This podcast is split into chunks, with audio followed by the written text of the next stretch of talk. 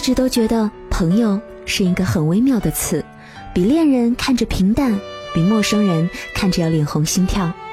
提到这个词，依然还是五味杂陈的，甚至比那些为数不多的几次恋爱都要刻骨铭心一些。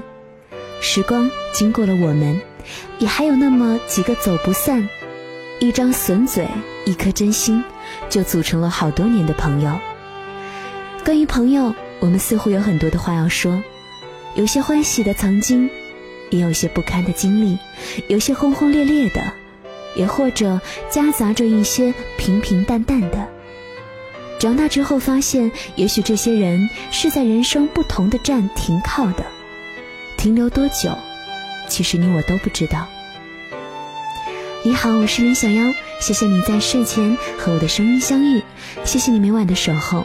那么今天想要在节目当中想要来跟大家分享的关于朋友那点事儿，作者张浩辰，就让我们一起来细数那些人生当中不同车站停靠的不同的朋友。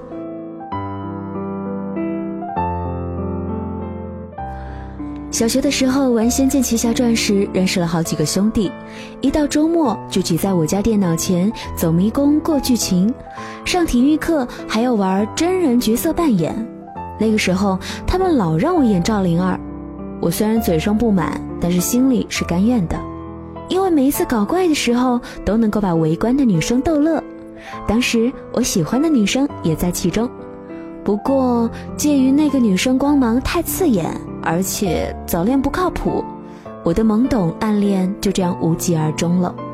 倒是和几个兄弟培养出了革命的感情。升初中的时候，因为没有分在一个班，跟家长老师闹过。后来我们妥协并发誓，下课要约出来一起玩，放学要一起走，要这样做一辈子的好兄弟。我们没有兑现诺言。初中三年一过。好像突然谁也不认识谁了。上大学了，在车站碰见过其中一个兄弟，他变了样，身边还跟着一个女生，我没敢认。听朋友说他毕业就要结婚了，还听说另外一个兄弟大三时做交换生去了美国。当初我们因为结局赵灵儿的死还不争气的抱团哭过，后来出了胡歌的电视剧版，只剩下我一个人哭。想想，还挺伤感的。不过没关系，只要他们过得好，我就开心。诸如此类的人生遗憾，其实还有很多。比如高中比较熟知的几个朋友，一起顶着熊猫眼和满身的试卷油墨味儿，走过高考这座独木桥。我在毕业同学录上，给他们每个人写了一篇八百字的作文。措辞大概都离不开“一辈子的朋友，永远在一起”这种特别矫情的字眼。结果，到现在他们的名字我都已经快忘了。其实不是不珍惜，而是我们谁都没有逃过时间的流逝。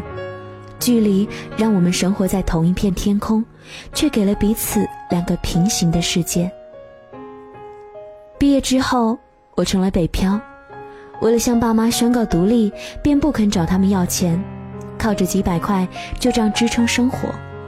这期间，我又认识了一圈人，杯盏间似乎把彼此的性格和形象都烙在心上。会因为一首歌抱头痛哭，会因为一次三国杀谁是卧底的游戏，编上好大一段你侬我侬的友情箴言。后来，因为一些误会。丧失了继续交往的信心。其实慢慢的，你会发现，越是情浓，相处越是平淡；越是真实，越不需要热闹的假象。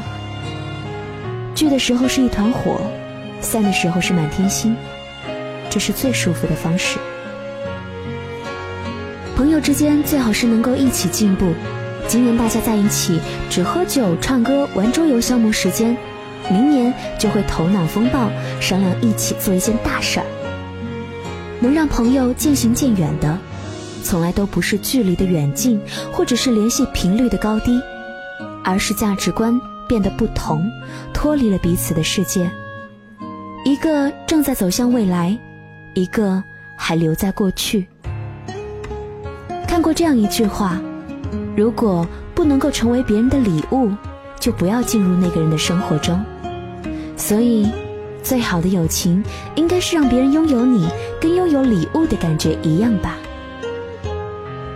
突然想起有天晚上，我特别神经质的点开了 QQ 空间。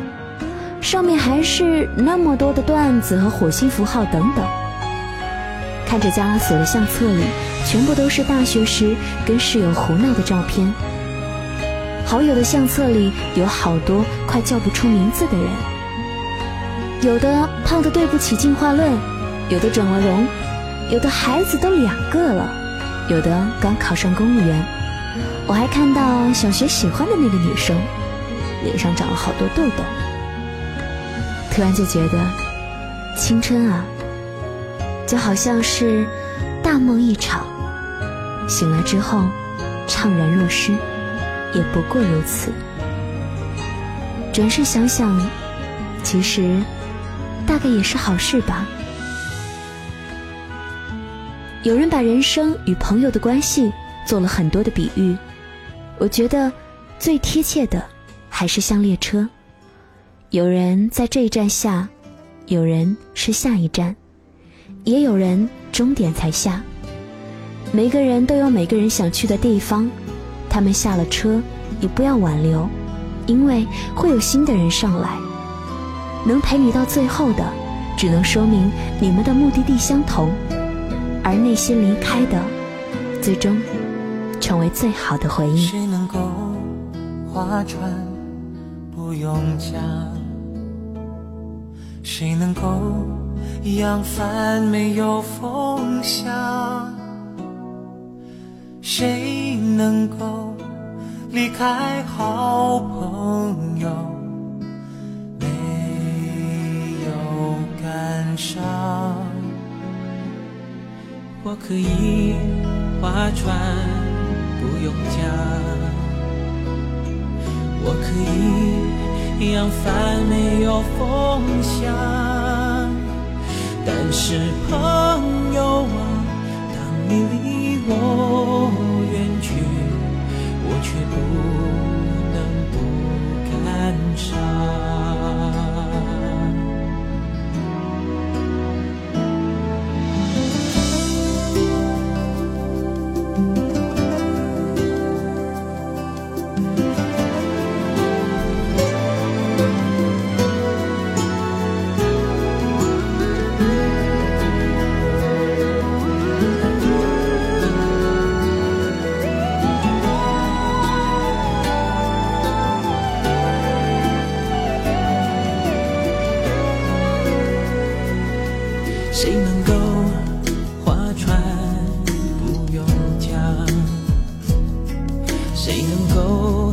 扬帆没有风向谁能够离开好朋友没有感伤我可以划船不用桨我可以扬帆没有风向。但是朋友啊当你离我远去我却不能不感伤。